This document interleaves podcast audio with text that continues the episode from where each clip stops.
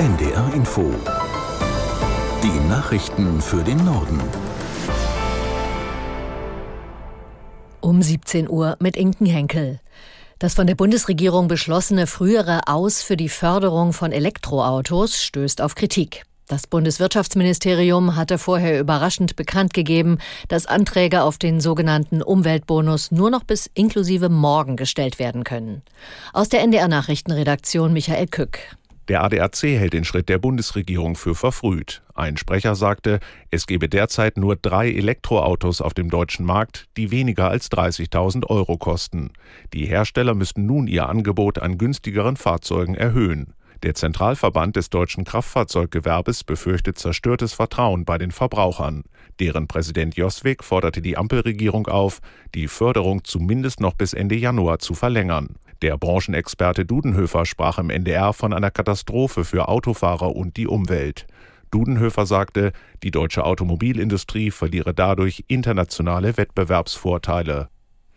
Die Pläne der Bundesregierung, im Zuge der Sparmaßnahmen auch die Agrardieselförderung zu streichen, führt weiter zu Diskussionen. Kritik kommt unter anderem aus der CDU. Die Chefin des Wirtschaftsflügels der Union, Konnemann, warnt vor einer Kostenexplosion für die Landwirte. Damit drohe sich die Lebensmittelproduktion weiter zu verlagern. Auch Mecklenburg-Vorpommerns Agrarminister Backhaus von der SPD kritisierte auf NDR Info, dass die Bauern einseitig belastet würden.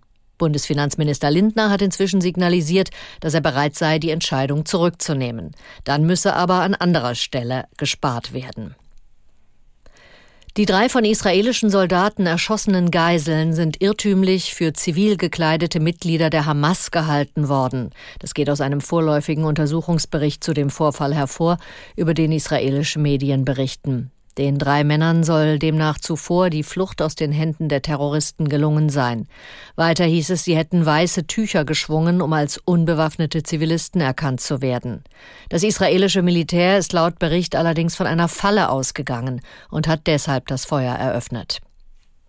Ein Iraker, der einen Anschlag auf einen Weihnachtsmarkt in Hannover geplant haben soll, wurde abgeschoben. Das haben die Innenminister von Niedersachsen und Sachsen-Anhalt mitgeteilt. Gegen den 20-Jährigen wurde auch ein unbefristetes Einreise- und Aufenthaltsverbot ausgesprochen. Der junge Mann war vor knapp einem Monat im niedersächsischen Helmstedt in Gewahrsam genommen worden. In der zweiten Fußball-Bundesliga hat der Hamburger SV seine Negativserie beendet. Die Mannschaft gewann am Nachmittag beim ersten FC Nürnberg mit 2 zu 0. Aus Nürnberg Lars Pegelow. Es war ein versöhnlicher Abschluss des HSV in der Bundesliga Hinrunde. Das 2 zu 0 in Nürnberg war erst der zweite Auswärtssieg dieser Saison. Der Erfolg war am Ende verdient durch die späten Treffer von Robert Glatzel und Jean-Luc Dompe, aber der HSV hatte auch Glück. Die Nürnberger trafen insgesamt dreimal Latte und Pfosten. Die Hamburger überwintern damit auf Tabellenplatz 3 und noch vor Weihnachten will Sportvorstand Jonas Bold ein Analysegespräch mit Trainer Tim Walter führen. Denn 31 Punkte zur Hälfte der Saison, damit sind die Verantwortlichen nicht zufrieden, trotz des Erfolgs heute in Nürnberg. Der Tabellenletzte VfL Osnabrück konnte einen weiteren Punkt erzielen. Die Osnabrücker spielten beim Erstliga-Absteiger Hertha BSC 0 zu 0. Das waren die Nachrichten.